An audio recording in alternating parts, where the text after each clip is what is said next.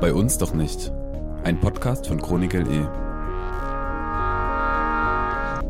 Analyse und Dokumentation faschistischer, rassistischer und diskriminierender Ereignisse in und um Leipzig.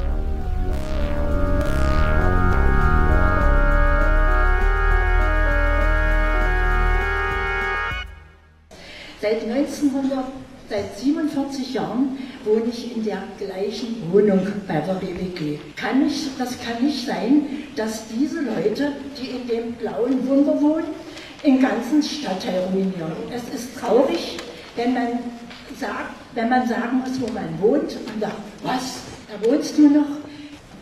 So, wissen Sie, und wenn ich dann höre, die arbeiten in der Lebensmittelindustrie, dann peitscht doch ein der Ekel ins Gesicht, oder nicht? Das ist, da fühlt man sich dann richtig alleine gelassen von der Politik.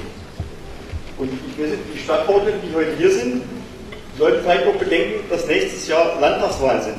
Das sollten die einzelnen Stadtverordneten vielleicht mal an ihre Landesverbände herantragen, dass dies dann an ihre Bundesverbände herantragen, weil ich denke mir, sonst gibt es vielleicht nächstes Jahr böse Erwachen, weil viele Leute fühlen sich hier nicht mehr ernst genommen.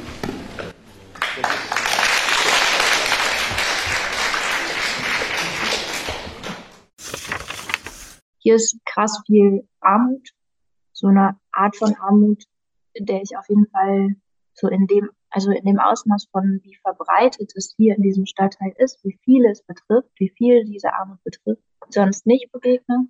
Ähm, ich komme ursprünglich aus Rumänien und war sehr viel auch in der Gegend unterwegs, was so Balkanstaaten betrifft. Und ähm, das ist so ein bisschen ein Merkmal, welches die Rom-Völker Europas, ähm, also dass sie davon sehr betroffen sind, dass, dass sie so viel Armut erleben, sei es in Deutschland oder woanders. Es hat halt unterschiedliche Formen und hier ist halt so ein, in einem Plattenbauviertel, in einem kleinen Stadtteil, äh, in einer nordsächsischen Stadt, also in diesen Umständen ist das dann irgendwie ganz schön krass, wenn man es so sieht. Und damit hi und herzlich willkommen zur heutigen Folge, in der wir den Fokus mal wieder weg von Leipzig legen und stattdessen auf Torgau, beziehungsweise noch spezifischer Torgau Nordwest. Ja, und mit wir meinen wir wie immer mich, Eva. Und mich, Anna. Und ähm, du hast es gerade schon gesagt, wir werfen heute mal einen Blick auf Torgau Nordwest, allerdings auch mit einem bestimmten Hintergrund. Und zwar geht es in dieser Folge konkret um Antiromaismus. Dazu gleich mehr. Jetzt hören wir aber erstmal die letzten Ereignisse aus der Chronik aus dem Januar mit Aktuelles. Aktuelles. Neueste Meldungen und Ereignisse aus Leipzig sowie den Landkreisen Leipzig und Nordsachsen.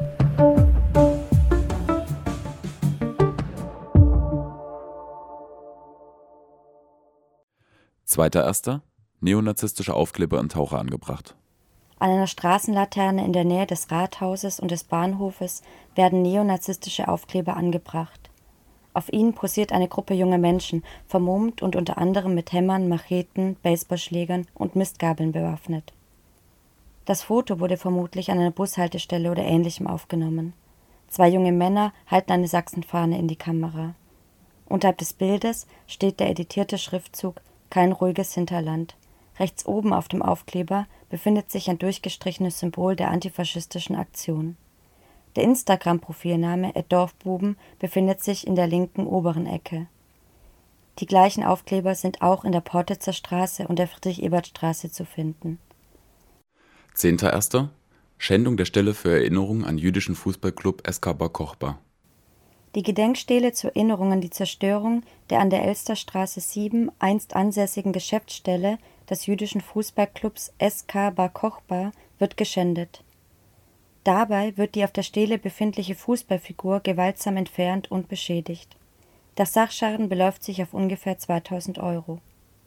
In der Reichspogromnacht am 9. November 1938 wurde das Haus, in dem der Verein wirkte, von der Gestapo zunächst verwüstet und der Verein durch die NS-Diktatur im Jahr 1939 zur Selbstauflösung gezwungen. Viele Vereinsmitglieder wurden verhaftet, interniert, mussten fliehen, verloren ihre Heimat oder wurden ermordet. Damit soll die Stele an diese Jüdinnen und Juden erinnern, die bis zum 9. November 1938 neben ihrer Sportstätte in der Delitscher Straße ihr Jugendhaus und ihre Geschäftsstelle in der Elsterstraße 7 in Leipzig innehatten. Bereits am 22.09.2021 wurde die Stele mit Graffiti-Text beschmiert. 11.01. Rassistische Beleidigung von Kunden in Xoxo Café und Bar. In der XOXO Café und Bar möchte eine ältere Frau mit kurzen Haaren nach kurzem Schauen auf das Angebot des Kaffees etwas bestellen. Nachdem sie gefragt wird, was sie bestellen will, reagiert die Frau mit der rassistischen Aussage, ob die fragende Person denn nicht mal richtig Deutsch lernen könne. Daraufhin interveniert eine zweite Mitarbeiterin sowie lautstark bekräftigend die anwesende Kundinnenschaft. Die ältere Frau wird darauf mit Nachdruck gefragt, was diese rassistische Äußerung soll und ihr anschließend mitgeteilt, dass sie keine Bestellung mehr aufgeben brauche, da diese nicht entgegengenommen werde. Daraufhin wird sie des Ladens verwiesen. Nach kurzem Zögern verlässt die Frau das Café. 17.01. Schmierereien des NRJ und des Dritten Wegs am Bahnhof Anger-Krottendorf. Am S-Bahnhof Anger-Krottendorf werden zahlreiche neonazistische Schmierereien angebracht. So werden in blauer und in schwarzer Farbe die Schriftzüge D3W für der Dritte Weg sowie NRJ für Nationalrevolutionäre Jugend, die Jugendorganisation des Dritten Wegs, an das Haltestellenhäuschen, Streugutbehälter und den Informationsschaukasten geschrieben. Um dem Anspruch auf eine rechte Raumnahme Nachdruck zu verleihen, lautet eine Schmiererei Der dritte Weg Kiez. 27.01. Fotos von Überlebenden des Holocausts geschändet. Auf dem Willy-Brandt-Platz sowie im Bahnhofsgebäude sind Porträts von Überlebenden der Shoah ausgestellt. Die Fotos zeigen das Gesicht der Menschen in Übergröße, zudem wird ihre Biografie in Kurzform auf einer Infotafel dargestellt. In der Nacht zum Holocaust-Gedenktag beschmieren zwei Männer einige der Porträts, indem sie ihnen Hitlerbärte mit grüner Farbe aufmalen. Insgesamt sind sechs Fotos von Schmiereien betroffen. Die Schmiereien werden von PassantInnen entfernt.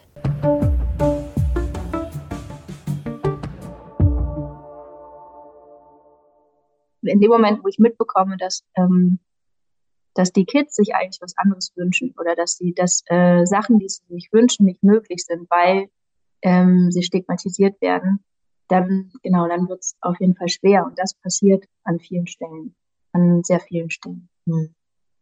Also sie haben ähm, in Sachen Schule absolut nicht die gleichen Voraussetzungen und die gleichen Rechte wie andere.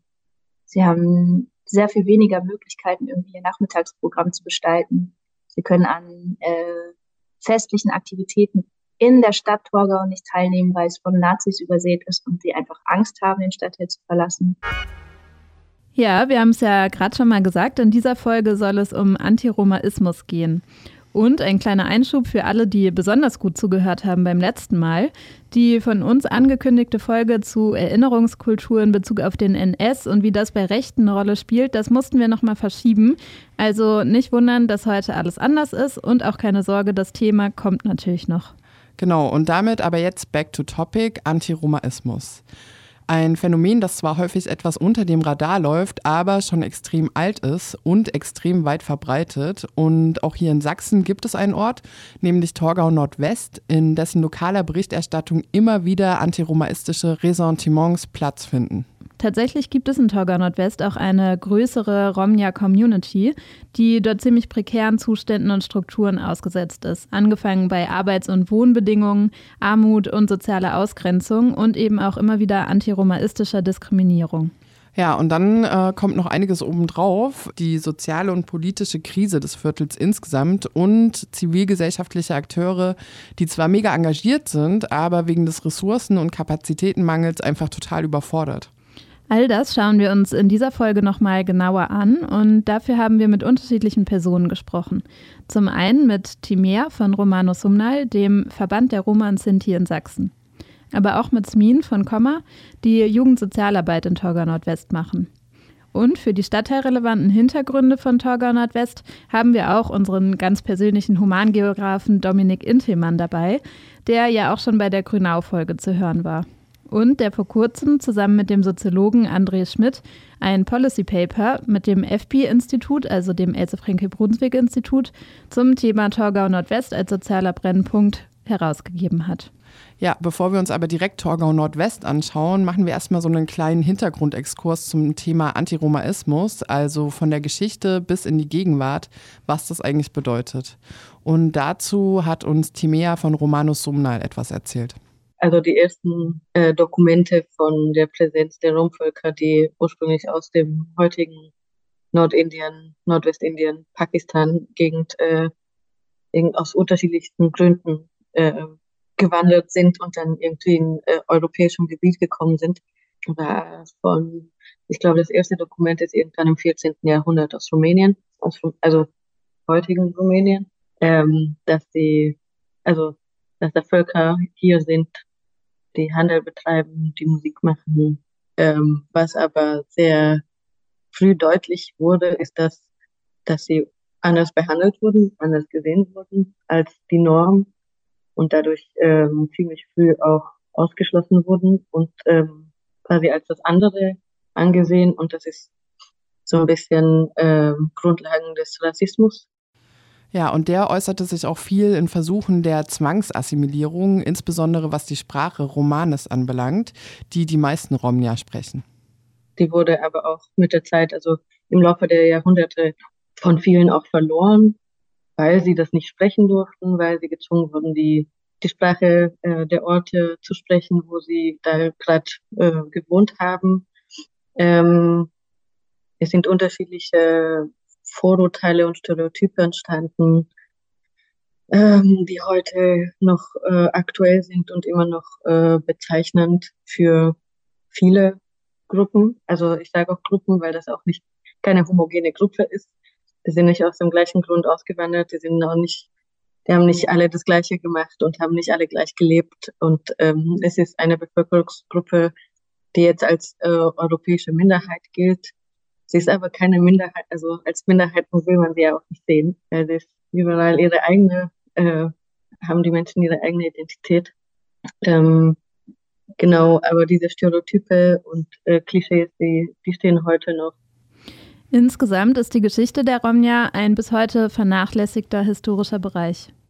Was äh, eine Zäsur ist in der Geschichte, wovon sehr, sehr wenige Leute wissen, irgendwie, also das merke ich, äh, ist, dass man von der Versklavung in, äh, also in Gebieten Rumäniens, also Walachei und Moldau, heute nicht so viel weiß und ähm, also das erste Dokument, was ich vorhin erwähnt habe aus dem 14. Jahrhundert, deutet auch, dass ein reicher Boyar oder so, so ein Herrscher ähm, Roma-Menschen eine, ähm, also verschenkt hat, äh, einem Kloster, so, ja, einem Kloster äh, geschenkt hat und dass das wahrscheinlich auch damals schon ähm, Leibeigene waren und ähm, bis zum bis zur Mitte des 19. Jahrhunderts, 1856, waren die versklavt in Rumänien.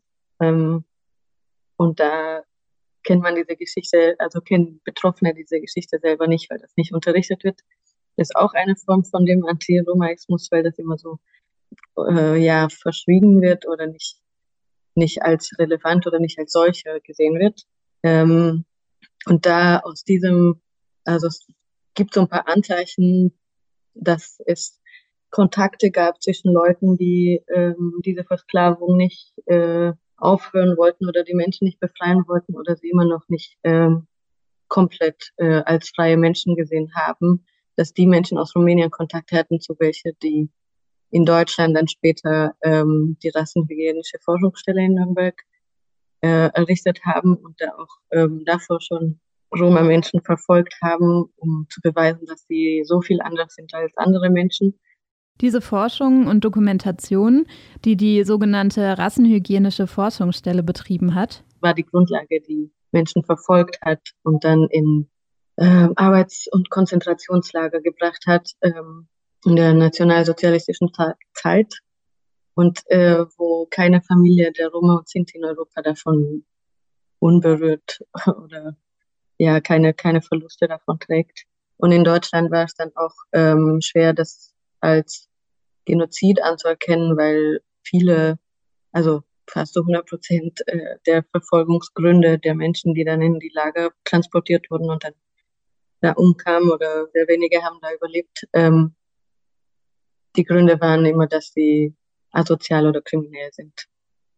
Und ähm, rassistische Hintergründe gab es da kaum. Also das wurde bis zu den, also 82, 1982 wurde das als ähm, Völkermord anerkannt und ähm, ein Denkmal dazu kam erst 30 Jahre später und das ist jetzt auch, ähm, also ist auch bedroht von einer S-Bahn-Baustelle in Berlin. Ja, und die Deutsche Bahn, die ehemalige Reichsbahn, äh, hat da auch irgendwie eine Rolle, ähm, die sie nicht annimmt oder da nicht, ähm, das heute auch sehr problematisch ist.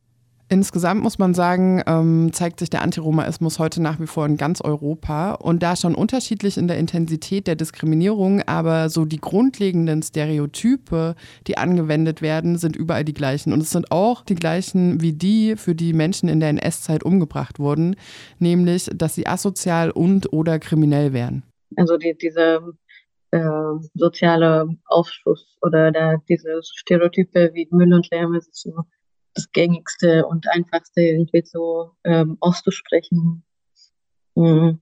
Und ja, es gibt viele andere, die will ich jetzt nicht wiedergeben, aber ähm, das ist auf jeden Fall oft und überall sichtbar. Und damit kommen wir vom Allgemeinen ins Konkrete, nämlich nach Torgau Nordwest. Ja, also es ist ein ganz kleines, äh, ganz kleiner Stadtteil. Äh, der hat 3000 Einwohnerinnen, also es ist wirklich, also nicht besonders groß, aber er genießt eine sehr hohe äh, öffentliche Wahrnehmung, das muss man so sagen, und das schon seit vielen Jahrzehnten. Ja, eine sehr hohe öffentliche Wahrnehmung in der Tat und zwar fast ausschließlich negativ. Zumindest in den letzten circa 35 Jahren, wie Dominik, den ihr gerade schon gehört habt, uns erzählt. Ähm, dieses Gebiet wurde äh, zu DDR-Zeiten gebaut, äh, als Platten, kleines Plattenbaugebiet am Stadtrand. Damals aber wurde das gar nicht so sehr als Problem wahrgenommen. Das war privilegiertes Wohnen dort. Und es ist auch nicht unwichtig für die Situation heute. Es gibt nämlich immer noch, mehr, ähm, noch einen ganzen Teil der Bevölkerung, der diese Erinnerung hat und entsprechend halt die letzten 35 Jahre oder letzten 30 Jahre mittlerweile als ähm, ja, Abstiegsgeschichte wahrnimmt. Mhm. Ja, das, was Dominik da erzählt, ähm, kommt wie gesagt aus der Forschungsarbeit von ihm und André zu Torgau Nordwest, die ihren Anfang eigentlich 2021 genommen hat. Ähm, und zwar mit einem Programm. Da ging es darum, dass SchulsozialarbeiterInnen beraten werden in Konfliktlagen. Und dabei ist so eine Art Sozialporträt von Torgau Nordwest entstanden. So unter der Fragestellung, was ist das für ein Viertel, welche Historie hat es und welche Problemlagen gibt es hier eigentlich? Ähm und wir haben ja gesehen, dass so äh, Beschreibungen von Torgau Nordwest als Problemstadtteil, in Anführungsstrichen, schon wirklich seit fast 25, 30 Jahren so geht. Ähm, angefangen mit Baseballschlägerjahren in den 90ern, wo es in der Tageszeitung so ganz sanfte Hinweise darauf gibt, aber aus Gesprächen dann schon klarer wird, okay, dort gab es tatsächlich die ähnliche Situation wie in Leipzig-Grünau oder im Heckertgebiet in Chemnitz so lief das auch da ab, weil dort eben sich die Jugendlichen befanden. Also das war ein Stadtteil, wo sozusagen diese Widersprüche zuerst zum, zum Ausbruch kamen. Ähm, aber das ist, wie wir ja jetzt auch heute wissen, das war damals nicht das Thema. Das große Thema wurde es erst, als die ersten Migrantinnen ankamen, nämlich die äh, Spätaussiedlerin bzw. sogenannte Russlanddeutsche. Ähm, und da ging das ganz große Thema rund um Lärmbelästigung, Jugendkriminalität, Drogenkonsum. Ich glaube, diese Themen gab es vorher schon, aber da kamen sie so richtig zum Tragen. Dort wurden sie zum ersten Mal in der Öffentlichkeit debattiert und dort wurde zum ersten Mal Torgau Nordwest eben auch als Problemstadtteil geframed. Und so ging es dann auch weiter. Ähm, Eruption, bei Einführung von Hartz IV. Also da wurde, da kam die Angst auf, dass da viele Menschen abgehängt werden, weil das zunehmend sich entmischt hatte. Also die besser verdienenden zogen da weg. Es ist eigentlich wie in allen anderen DDR-Plattenbaugebieten nach der Wiedervereinigung, es ist genau dort so auch gewesen. Ähm, genau, also Einführung von Hartz IV, dann ging es um Armut. Das war interessant auch, dass es zwischenzeitlich so auch so Thematisierungen gab wo das eben nicht kulturalisiert wurde, also wo nicht gesagt wurde, das ist jetzt irgendwie ein Problem von einer Lebenseinstellung oder von der Herkunft der Menschen. Das ist auch interessant zu sehen, dass es da mal so Konjunkturen gab. Manchmal geht es um Armut, das ist eher seltener, tendenziell die Ausnahme. Aber im Großteil geht es dann halt um Herkunft. Und das Thema, das äh, spielt eben seit mindestens oder ziemlich genau zehn Jahren eine ganz große Rolle. Und zwar seit der Ankunft von ArbeiterInnen aus Südosteuropa, die in Torgau Nordwest leben und die in benachbarten Orten, also so in den Umlandgemeinden von Torgau arbeiten, insbesondere in der Nahrungsmittelindustrie, worüber wir gleich nochmal mehr erfahren.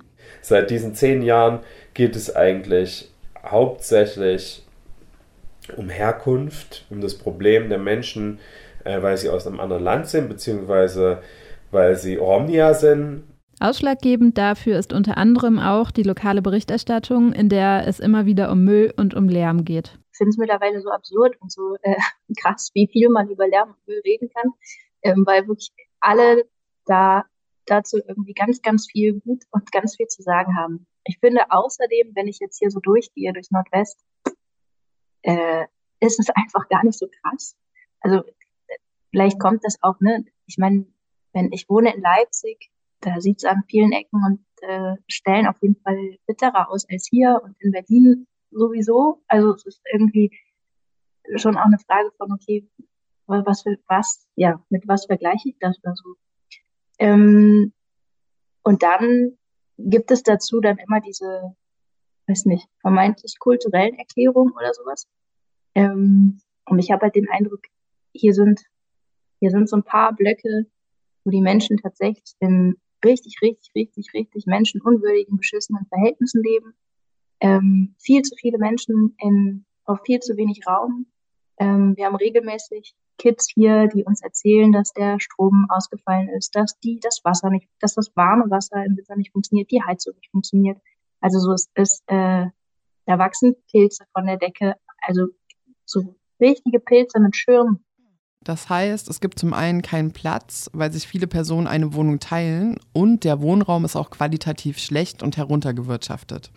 Ja, und die Blöcke, um die es hierbei geht, sind privat vermietet. Die Lebensbedingungen sind auch in der Stadt bekannt, aber aufgrund der privaten Vermietung häufig ohne schriftlichen Mietvertrag, also auch ohne rechtliche Möglichkeiten gegen die Zustände vorzugehen, besteht von der Mieterinnenseite wenig Handhabe. Das heißt, klar hängen die Leute vor dem Wohnraum ab, weil da drin ist einfach kein Platz. Das heißt, sie sind draußen. Und das, was ich draußen beobachte, ist, dass sie sich Tische rausstellen, um, um sich irgendwie gemeinsam hinzusetzen, dass sie sich halt irgendwie den Platz gestalten, ähm, der sozusagen ihr Vorgarten ist und da irgendwie zusammenkommen. Ähm, genau. Und es werden irgendwie, ich glaube, das, was, was dann beschrieben wird, ist das mit den Möbeln, dass dann Möbel ähm, in Kellereingängen stehen oder so sowas wie Sperrmüll halt vor dem Haus steht. Genau, was halt auch, was ich mir so damit auch erkläre, dass ich mitbekommen habe, Menschen werden ähm, ziemlich rabiat von heute auf morgen vor die Tür gesetzt. Ähm, wo sollen die dann hin? Also wo, soll, wo sollen dann die Möbel hin? Und die Vermietung ist tatsächlich auch nicht erreichbar. Also es gibt weder eine Telefonnummer noch einen Briefkasten. Der Ist-Zustand ist auf jeden Fall so, dass die Leute das Beste draus machen aus den Umständen und trotzdem werden sie beschuldigt, dass da diese, diese Häuser so aussehen, wie sie aussehen. Aber ähm, das ist überhaupt nicht ihre Schuld.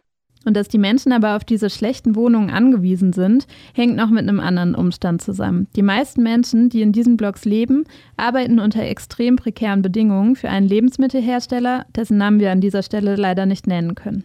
Das war ja ursprünglich vor Corona und das ging über Zeitarbeitsfirmen, die äh, Leute aus dem Ausland und hauptsächlich so Südosteuropa anwerben, um ähm, irgendwelche Jobs zu machen. Also das muss auch nicht unbedingt nur in äh, der Fleischindustrie sein, sondern auch alles andere, was auf dem Bau oder keine Ahnung, also so, so Niedriglohnsektor. So.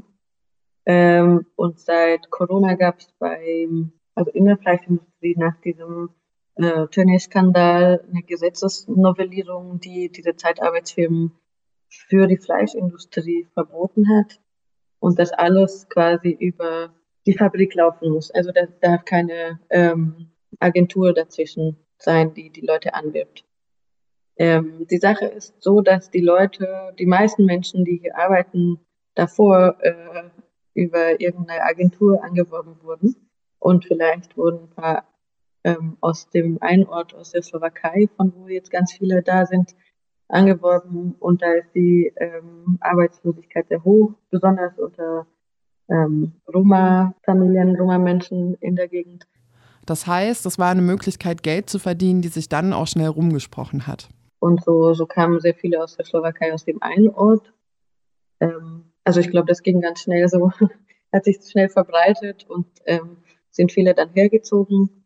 Ähm, und dann so zwei, drei Jahre später ging das aus irgendeinem Grund ähm, nach, in Richtung Bulgarien. Und da ist genau, also gleiche Gründe. Arbeitslosigkeit, ähm, Rassismus, äh, Ausgrenzung und dann kommt man nach Deutschland, um irgendwie ein bisschen besser zu verdienen oder mindestens, also weil man hier schnell eine Arbeit bekommt. Die Wohnung bekommt man auch relativ schnell oder man zieht jetzt schnell bei einem Freund oder beim, bei einer verwandten Person ein und ähm, sucht sich danach irgendwie was anderes oder so. Also das geht sehr schnell und so. Genauso schnell geht es auch wieder zurück. Also genauso schnell verlieren sie die Jobs, genauso schnell verlieren sie die Wohnungen ähm, oder werden gekündigt und dann können sie die Wohnung nicht bezahlen und deswegen ziehen sie aus und deswegen stehen die Möbel auf der Straße. Also es ist immer so eine Spirale irgendwie.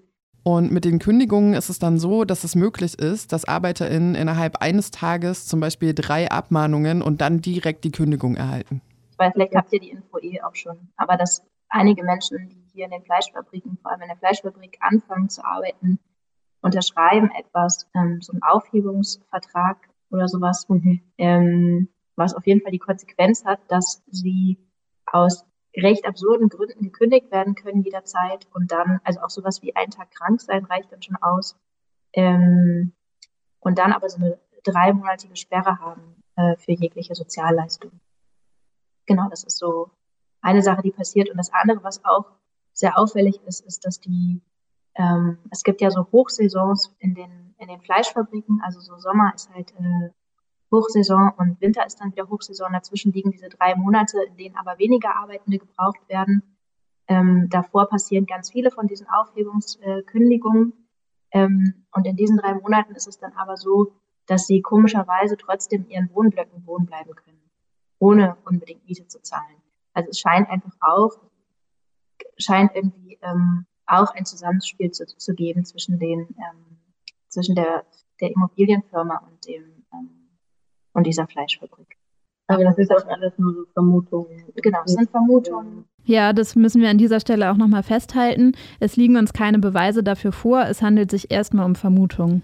Ja, aber zurück zu Torgau Nordwest als sozialer Brennpunkt. Für die anderen BewohnerInnen in Torgau Nordwest, die ebenfalls auch in Armut leben, ist quasi die Rom-Community das Problem. Und die soziale Krise ist damit quasi zu einer politischen geworden.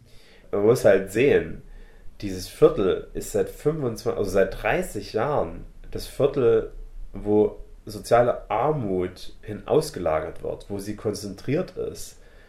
Dort sind die Verdammten dieser Erde, prallen aufeinander. Dass es da nicht schön zugeht, das kann man sich ausmalen. Ähm und trotzdem ist es halt so, dass, dass, ähm, dass die Menschen vor Ort die neuen Armen ja nicht als ihresgleiches betrachten. Die denken sich ja nicht, oh, das sind jetzt noch mehr, so, die so ein hartes Los haben wie wir, na, dann rücken wir mal zusammen oder, ne? Also das wäre sehr schön. Stattdessen sind es die anderen. Sie werden mit der Armut identifiziert und dafür verantwortlich gemacht. Insofern diese Spaltung da ist und insofern, dass da auch keine gemeinsame Ebene äh, oder gemeinsame Sphäre betrachtet wird oder dass man irgendwie zusammengehörig ist oder das gleiche Los hat, ähm, ist für viele Menschen in Nordwest, so meine Vermutung, halt die Wahl der AfD wie so eine Art von Notwehr. Notwehr gegen die, also natürlich auch global, auf Bundesebene und so, aber lokal ist es eben, wird es, ist es, ist es ein absoluter Zusammenhang zwischen, dem, äh, zwischen der Ankunft von Migranten und der Wahl der AfD. In Nordwest ist das, also gehört das auf jeden Fall zusammen. Genau, und das wurde dann eigentlich auch direkt erhoben. Also unter anderem hat zum Beispiel ein Direktkandidat der Linkspartei so eine Art Haustürwahlkampf gemacht und dabei die Leute auch direkt gefragt, was ihre Probleme vor Ort denn eigentlich sind. Das fand ich mal sehr bemerkenswert dass die Menschen da an den Haustüren erstmal gesagt haben, es geht um die Ausländer. Das war bei vielen Menschen der erste Impuls zu sagen, Ausländer. Und nach Nachfragen derer, die dort den Wahlkampf gemacht haben, kamen die Leute dann zunehmend auf Altersarmut, Gesundheitsprobleme, aber auch Gesundheitsversorgungsprobleme, Kinderarmut und so weiter und so fort. Also die sozialen Probleme kamen dann alle zur Sprache und das belastet die Menschen sehr. Aber das allererste, was viele Menschen genannt haben, ist die Anwesenheit von, von Migrantinnen im Viertel als Problem. Ja, und es kam ja gerade schon heraus, die politische Krise von Torgau Nordwest äußert sich auch darin, dass die AfD inzwischen unglaubliche Zahlen hat und damit insbesondere die NichtwählerInnen gewinnen konnte. Ja, Nordwest war viele Jahre lang eine Hochburg der PDS bzw. Linkspartei, also mit dem Wegzug der Besserverdienenden. Ne? Also das, was vorher sozusagen sehr gut integriert war in so eine Art von Produktions-Lebenskonstellation, war auf einmal Randgebiet.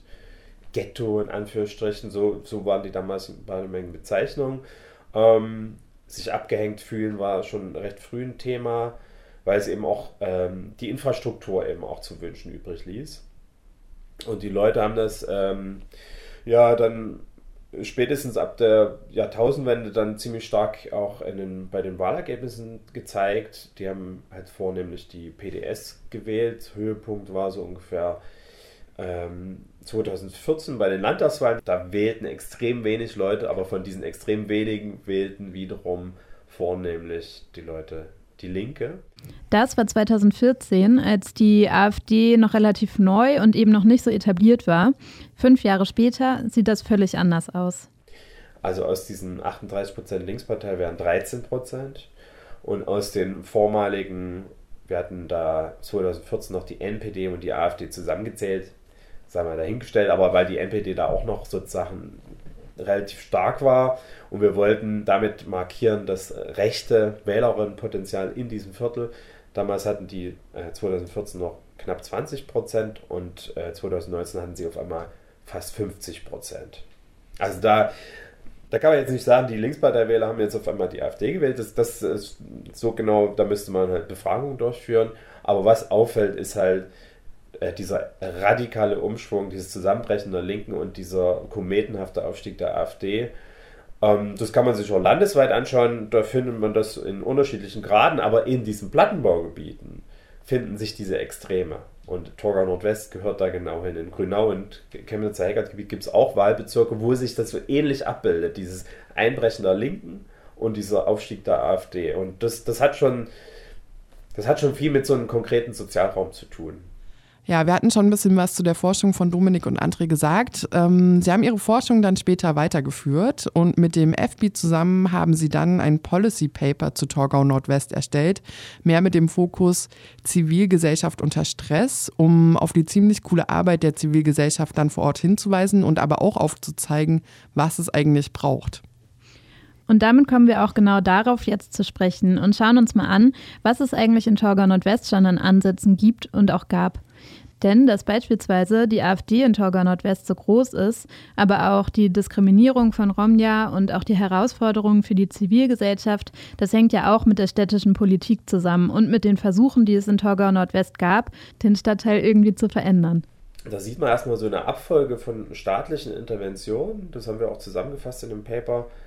Ähm, so, ein, so, ein, so drei Phasen, wenn man so will. Also in den 90er Jahren hat man noch geglaubt, dass man die äh, sozialen Probleme, die sich da ja schon abgezeichnet haben, einfangen könnte mit einer baulichen Aufwertung des Wohngebiets. Das heißt also Freiflächen, Bänke aufstellen, Grün, Sanierungen. Und das war dann spätestens so mit der Einführung von Hartz IV, hat sich dann so gezeigt, beziehungsweise wurde, wurde das so äh, vermittelt. Ja, das hat jetzt nicht so geklappt. Also, ne, das kann man auch gesamtgesellschaftlich so sagen. Ja, also das war quasi der erste Versuch in Torgau Nordwest, irgendwas ähm, zum Positiven zu bewegen, der sich als gescheitert herausstellte und warum man dann eben einen neuen Ansatz versuchte.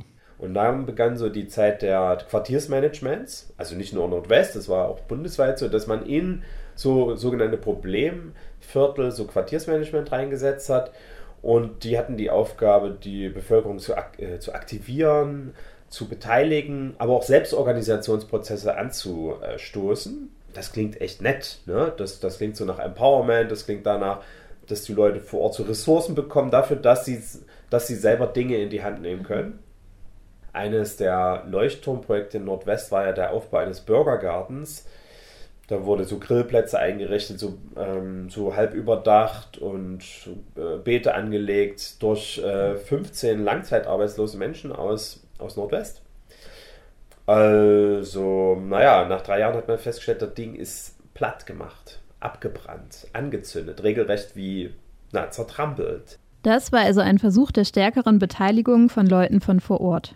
Aber es war irgendwie nicht das, was den Menschen so Handlungsfähigkeit vermittelt hat. Aus ihrer Ohnmacht sind sie durch diesen Bürgergarten und das Quartiersmanagement irgendwie nicht rausgekommen.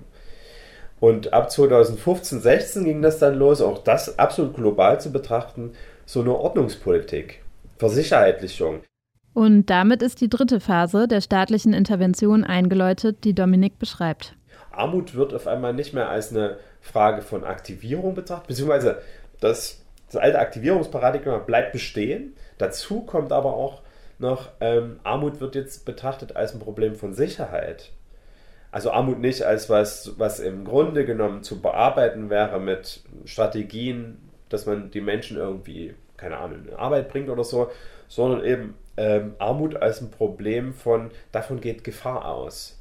Das muss äh, präventiv bearbeitet werden. Nicht mit durch soziale Programme, sondern durch Polizei, durch Kameras, durch Meldesysteme, durch Einbindung in äh, kommunale ähm, oder überregionale Präventionsgremien, sage ich mal. genau das ist dann eingetreten. Wobei sich das auch nicht so hundertprozentig durchsetzt und auch nicht unbedingt alle damit wirklich zufrieden sind. Ich glaube, viele Akteurinnen äh, vor Ort ähm, machen, äh, vollziehen eigentlich ihr soziales Programm weiter und sehen das durchaus ein Problem, dass diese Ordnungspolitik jetzt so raumgreifend wird, beziehungsweise auch neue Zielsetzungen stellt, an denen sie sich irgendwie auszurichten haben.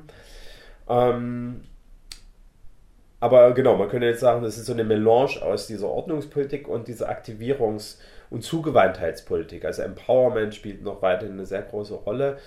Aber die Diagnose ist halt eher so wie, ja, das bringt halt irgendwie nichts.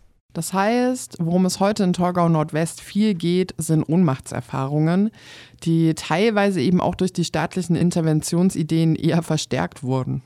Und da ist die AfD wie so eine Art von Versprechen das Hand, der Handlungsfähig oder der Resouveränisierung, ne? also wieder irgendwie souverän zu werden, wieder irgendwas durchsetzen zu können, zumindest Gehör zu finden. Also das, was dieses Quartiersmanagement damals gemacht hat, das liest sich ja wunderbar auf eine Weise. Die Ressourcen, mit denen das ausgestattet war, waren lächerlich. Man muss ja sehen, dieses Quartiersmanagement wurde damals gleichzeitig mit Hartz IV ins Viertel gebracht. Das heißt, die Leute wurden verarmt und ihnen wurden als Kompensation so symbolische Ressourcen zugespielt, wie zum Beispiel, dürft darüber entscheiden, wo die Parkbank steht. Oder ihr könnt diesen, als Langzeitarbeitslose diesen Bürgerpark anlegen. Ich meine, ja, Ne, also da sieht man irgendwie die Spannung, unter der das läuft. Das sind gute Vorsätze gewesen, aber an der so es ist keine Sozialpolitik gewesen. Es ist symbolische Aktivierung. Es ist ähm, also sozusagen den Menschen Handlungs also und deswegen würde ich fast sogar sagen, dieses, diese Aktivierungszeit hat die Leute noch politikverdrossener gemacht, weil ihnen wieder was versprochen wurde, voll voller äh, blumiger äh, auch Metaphern ähm, und ihnen vollkommen vorenthalten wurde. Und das, das nochmal zu vertiefen wäre interessant, weil ich fände die These schon interessant, inwieweit auch so Teilhabe- und Partizipationsangebote nicht nur einfach verpuffen, sondern sogar das Gegenteil bewirken, weil sie eben nicht ausgestattet sind mit dem, was die Menschen tatsächlich benötigen, nämlich Antworten auf ihre drängenden sozialen Fragen und auf ihre Ohnmachtserfahrungen. Darüber, was sich Menschen vor Ort eher wünschen würden, darüber hatte auch Dominik in seiner Forschung mit ihnen gesprochen. Also die eine hatte zum Beispiel hervorgehoben, die eine Person, ähm, dass es darum gehen müsste, tatsächlich Community Organizing einzu, äh, einzuführen oder, oder anzuleiern.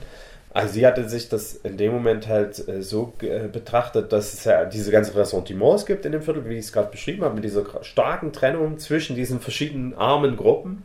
Ähm, und dass es darum geht, erstmal irgendwie eine gemeinsame Basis zu finden, über Gespräche, über Aushandlungsprozesse, über dass man irgendwie gemeinschaftlich Räume teilt und dann über seine Bedürfnisse spricht. Wobei das wie immer leichter gesagt als getan ist. Weil die Leute wollen ja gar nicht diese gemeinsamen Räume betreten. Das ist gerade in Nordwest sehr zu sehen, dass die Partizipationsangebote, die es dort gibt, eigentlich nur noch von migrantisierten Kindern und Jugendlichen genutzt werden und von den Erwachsenen teilweise, aber nicht mehr von den sozusagen äh, ja, Autochtonen, also von den Leuten, die da halt seit 30 Jahren leben.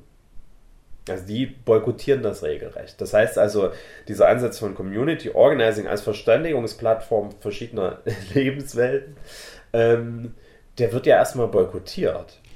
Und genau mit diesen Kindern und Jugendlichen arbeitet ja auch die Gruppe Komma. Und für Smin von Komma ist es auch das, was Torgau Nordwest eigentlich ausmacht. So, es gibt mittlerweile, ich glaube, also ich arbeite jetzt im dritten Jahr hier, ähm, gibt es einfach eine sehr schöne Vertrauensebene auch zu vielen Kindern und Jugendlichen. Das heißt, wenn ich hier so durch Nordwest laufe, treffe ich Kinder und Jugendliche und ähm, es eigentlich einfach immer eine sehr schöne Atmosphäre, um irgendwie zusammen zu spielen oder ähm, zusammen auch an längeren Projekten zu arbeiten.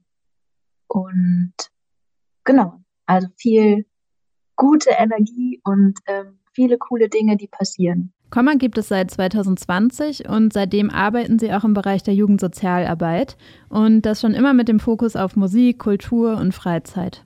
Vielleicht ist es interessanter zu erzählen, warum wir in Nordwest gelandet sind. Und das hatte damit zu tun, dass ähm, das Schweizer Haus Püchau e.V. Ähm, hat mit einer Gruppe namens Ongoing Project, die es nicht mehr gibt, auch ein Künstlerinnenkollektiv aus Leipzig und Berlin, ähm, die hatten zusammen so ein kleines Hip-Hop-Projekt gemacht in Nordwest. Und dabei ist ein sehr, sehr cooler Track entstanden. Torgau ist mein Team, heißt Damit ich jeder weiß, mit meinem Kumpel auf zum Roten spielen, Fußball ungelogen. Double Friendzone jahrelang vorhanden, hat es denn jetzt jeder auch verstanden? Torgau ist mein Team, Torgau ist mein Team, Torgau, wer braucht schon Berlin? Torgau ist mein Team, Torgau ist mein Team, Torgau, wer braucht schon Berlin? Torgau ist mein Team, Torgau ist mein Team, Torgau, ich brauch kein Berlin. Torgau ist mein Team, Torgau ist mein Team, Torgau, lass uns draußen Und genau, den, wir, wir kannten eine Person, die dieses Projekt mitgemacht hat. Wir haben den äh, Song gehört und waren irgendwie begeistert und dann wurde uns erzählt, hey, da ist nicht so viel, da gibt's irgendwie so einen Jugendclub und eine überarbeitete Sozialarbeiterin. Ähm, wenn ihr Lust habt, im Bereich Soziokultur Projekte zu machen, dann wäre das eine gute Anlaufstelle. Und ich hatte in dem Bereich schon viele Erfahrungen und ähm, genau, dann haben wir, sind wir einfach hergefahren. Und dann haben wir vor drei Jahren angefangen, hier Projekte zu machen, damals noch in Zusammenarbeit mit der überforderten Sozialarbeiterin. Ähm, ja, und dann irgendwann kam Timia noch dazu. Ende 21. Genau, also wir haben von Anfang an mit Romanus Sonal gearbeitet, die halt uns damals auch sagten, ja, es ist super, wir wollten nämlich ja eigentlich ähm, irgendwie so eine, äh, wir wollten eigentlich auch eher kulturelle Sachen hier veranstalten und die Leute, den Leuten irgendwie Räume bieten und Möglichkeiten bieten, hier kulturelle Sachen zu machen, aber dazu kommt es nicht, weil wir überrannt werden von, von den anderen Problemen, die es gibt. Mhm. Ähm, genau, und waren dann einfach so sehr äh, kooperativ äh, in dem Sinne des, der, der Zusammenarbeit und dankbar dafür, dass wir uns anderen Dingen gewidmet haben. Romano Sumnal arbeitet schon seit 2018 in Torgau Nordwest, anfangs vor allem in beraterischer Funktion und um die Rom-Community vor Ort in ihren alltäglichen, meist bürokratischen Anliegen zu unterstützen. Mm, wir hatten eine Anfrage 2018 von der Stadt Torgau, dass äh, hier eine große Roma-Community ähm, zugezogen ist die in der Nachbarort Mokrina, in der hauptsächlich äh, damals in der Hühnerfleischfabrik äh, gearbeitet hat oder halt immer noch arbeitet. Ähm, und die Stadt hatte dann so ein Cry for Help irgendwie äh, zu uns ja, adressiert, dass, dass wir irgendwie helfen. Ähm, es entstand eine Sprechstunde, die zwei Kolleginnen von mir angefangen haben, die dann ziemlich schnell also überging in so eine Sozialmigrationsberatung, würde ich sie nennen. Da haben meine Kolleginnen immer wieder Hilfe, also diese Feuer gelöscht, die dann irgendwie entstanden sind, ähm, was mehrere Sachen betrifft, wie Jobcenter, Kindergeld, ähm, mit der Wohnung, mit der Arbeit, äh, alles Mögliche. Und ähm, dadurch, dass es auch viele Menschen gab, die diese Hilfe gebraucht haben, wurde, wurde die Stelle auch so ein bisschen überrannt. Wobei Timea von Romanus Sumnal auch direkt dazu gesagt hat, ähm, so eine beraterische Funktion ist eigentlich nicht die Aufgabe von ihrem Verein. Das sollte eigentlich von anderen Stellen getragen werden. Was aber eher nicht, nicht so wirklich passiert.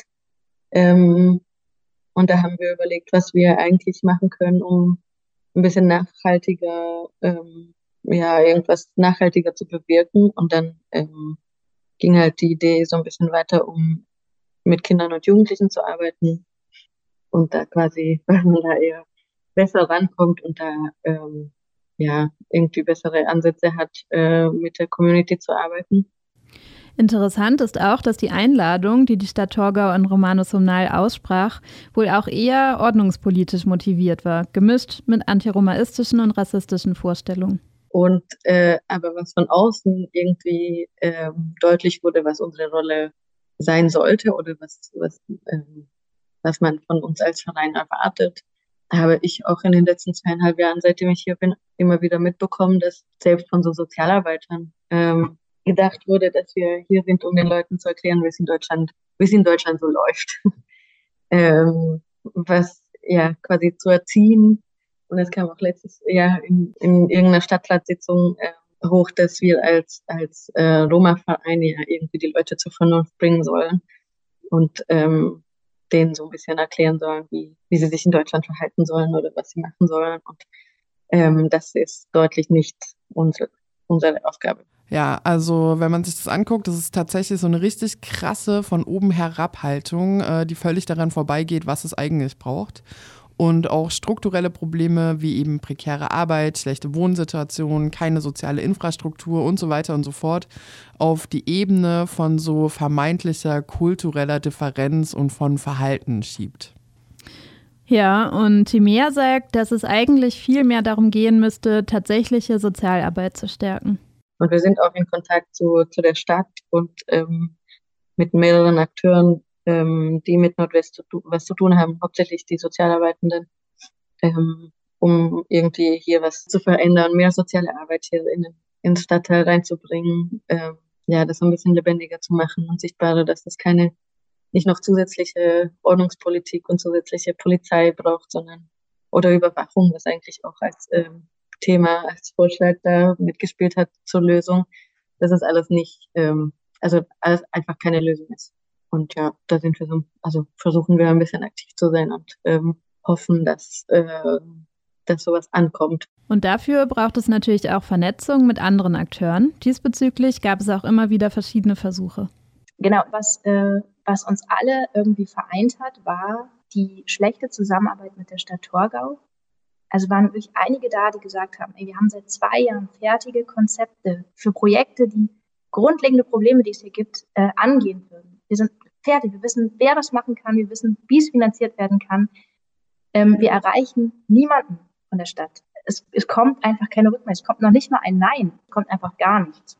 Man spricht mit irgendjemandem und wird weitergeleitet und spricht dann wieder mit niemandem und es ist einfach unglaublich schwer, mit dieser Stadt zusammenzuarbeiten. Und man fühlt sich da irgendwie auch verlassen. Also das ist immer wieder so das Frustrationsgefühl. Und selbst wenn man ein Gespräch hat und man denkt, ah ja, das war richtig gut, ähm, erfährt man dann ein, zwei Wochen später in der Zeitung, ja, das hat überhaupt nichts gebracht, dass wir mit dem OBM gesprochen haben oder so. Oder überhaupt nichts will ich jetzt nicht sagen, aber das hat nicht so viel gebracht. So. Genau, das, das, was auf jeden Fall auch beschrieben wird, ist dieses, äh, dieser ständige Wechsel an Personal in den Stellen macht halt auch, dass alles, was an Vorhaben kurz aufblüht und dann tun sich Menschen zusammen, haben Ideen, wollen das umsetzen, zack, ist wieder irgendjemand weggebrochen und man fängt sozusagen irgendwie ständig gefühlt wie von vorne an. Also das ist so auch das, was, ähm, was einige Leute beschrieben haben, die schon länger hier arbeiten. Ja, und wen Sie da auch ganz explizit angesprochen haben, ist der Oberbürgermeister. Wir hatten dann ähm, ein Gespräch mit dem OBM.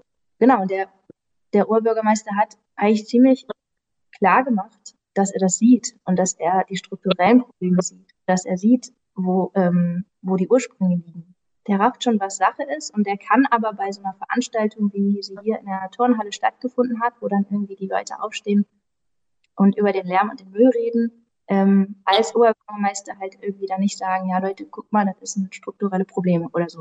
Ähm, das wäre dann irgendwie zu viel verlangt in seiner Position scheinbar. Ähm, genau, dann haben wir gefragt, ja, und was können Sie denn jetzt tun? Was kann die Stadt Torgau tun, damit, ähm, damit sich daran was verändert? Und dann war seine erste Antwort, ähm, naja, also uns sind die Hände erstmal gebunden. Also die Leute, die hier wohnen, die müssen erstmal anfangen, Deutsch zu lernen. Das ist also das Erste, was, was dann kam an, als Lösungsansatz.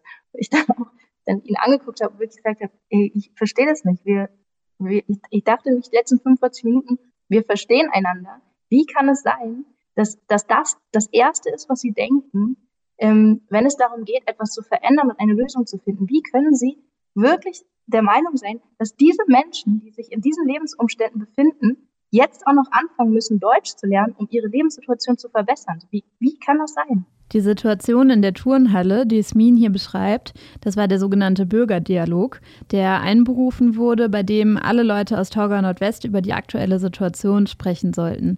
Einwohner des Stadtteils Torgau Nordwest hatten sich am Dienstag, dem 5. September 2023, zum Bürgerdialog in der dortigen Turnhalle eingefunden. Konkret geht es vor allem um zwei Wohnblöcke, in denen vorwiegend EU-Bürger aus Südosteuropa hausen, die den ganzen Stadtteil in Verruf bringen.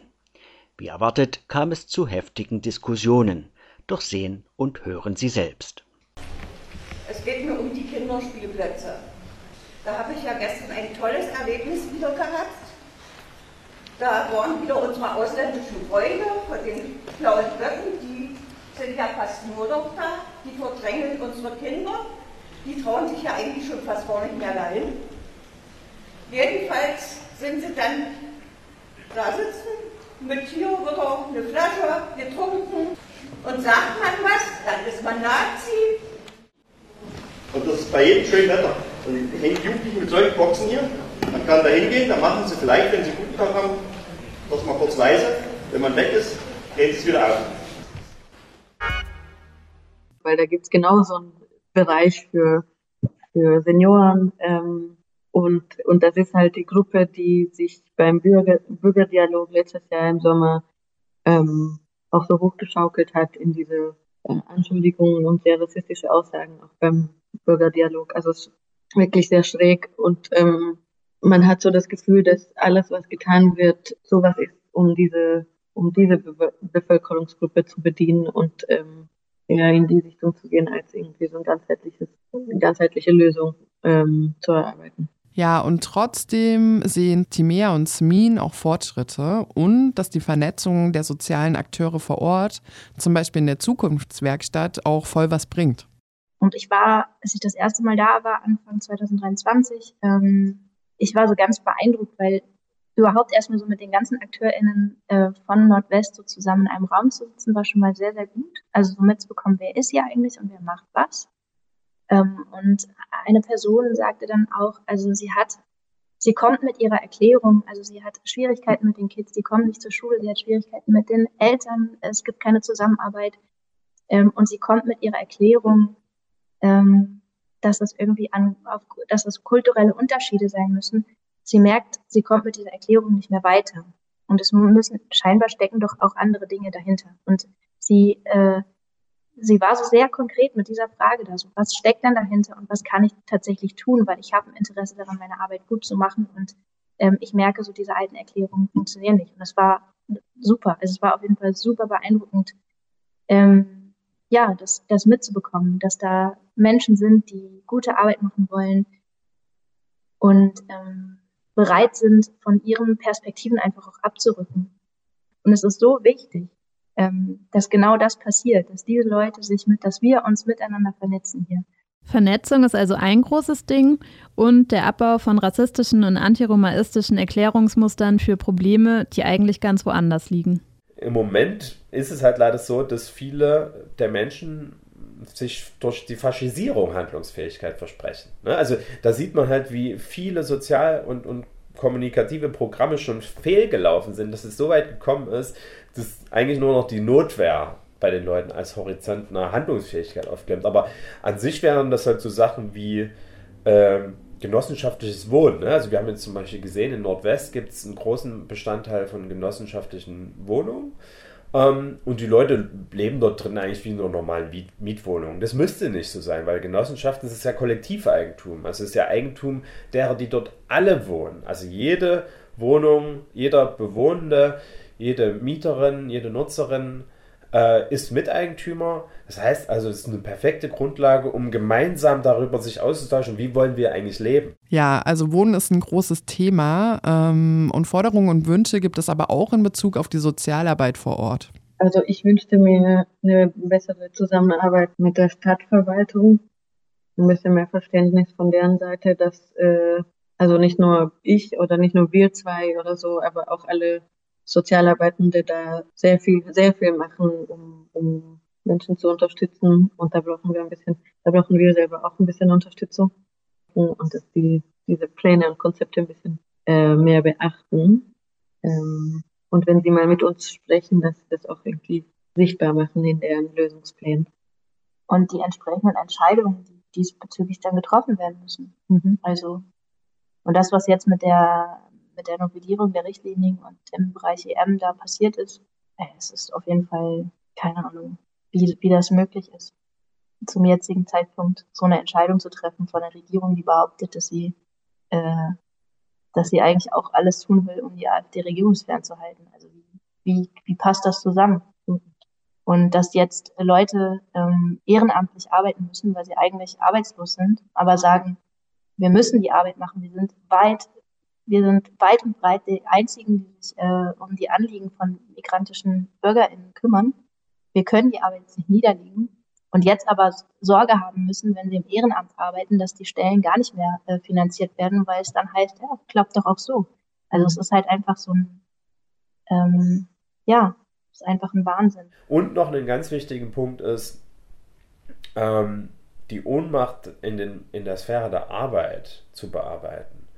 Und das betrifft, glaube ich, nicht nur, obwohl eben hauptsächlich die jetzt in dem Fokus sind, das betrifft nicht nur die migrantischen Arbeiterinnen, sondern es betrifft genauso die vielen äh, äh, ja, äh, Deutschen ohne Migrationshintergrund im, im Viertel, die halt auch im Niedriglohnsektor in der Region an, äh, angestellt sind. Und da täte es halt Not, und diese, diese Idee kam selber von den Akteuren äh, in Nordwest, dass es eine Verbindung gibt zwischen dem Viertel und den Arbeitsstätten. Da kam sogar die Idee auf, Sozialarbeit in, der, in den Betrieben zu machen. Fand ich total cool, dass die selber auf die Idee gekommen sind. Weil die Akteurin selber das halt auch stört, dass, dass die Problembearbeitung immer nur im Viertel stattfindet. Aber da kommen sie nicht weiter, weil die Probleme ja sozusagen anderswo produziert werden, anderswo ihre Ursache haben.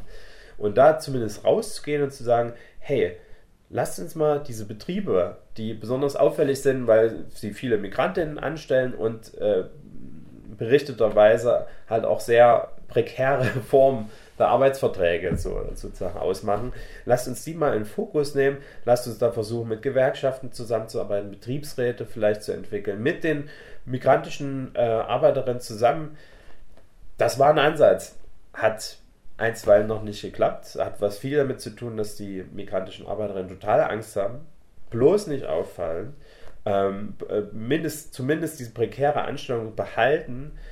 Also Betriebsrat ist das Gegenteil davon. Ne? Da exponiert man sich, dann wird man auf einmal zu einem politischen Akteur oder zu einer politischen Akteurin. Ich glaube, eine weitere Forderung ist auch, dass die Dinge Zeit brauchen, um sich zu verändern. Und dass ich irgendwie fordere, dass es, ja, dass, dass uns auch Zeit gegeben wird, diese Arbeit zu machen und dass die Arbeit zeigen kann, dass sie, dass sie etwas bewegt. Und das nicht, das ist auch etwas, was ich hier so mitbekomme. Es wird so kurz so getan, als würde man äh, irgendwas eine Chance geben, sich zu verändern. Und dann ist es innerhalb von sechs Monaten nicht passiert und dann wird wieder alles gestrichen und gegen die Wand gefahren, weil ähm, es hat sich ja nichts verändert. Ja, wir bleiben also gespannt, was sich entwickelt. Smin und Timea haben auf jeden Fall auch noch gesagt, dass sie sich immer freuen über Leute, die sich auch in Torgau Nordwest involvieren und engagieren wollen.